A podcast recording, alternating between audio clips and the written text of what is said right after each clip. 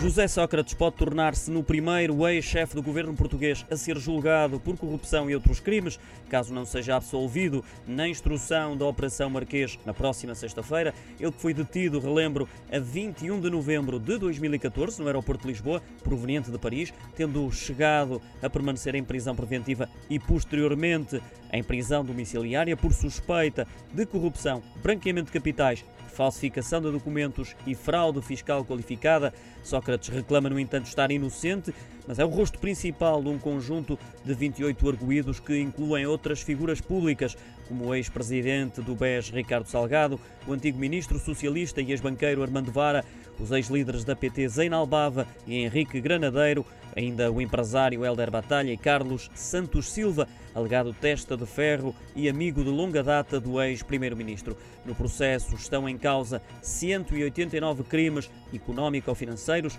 sustentando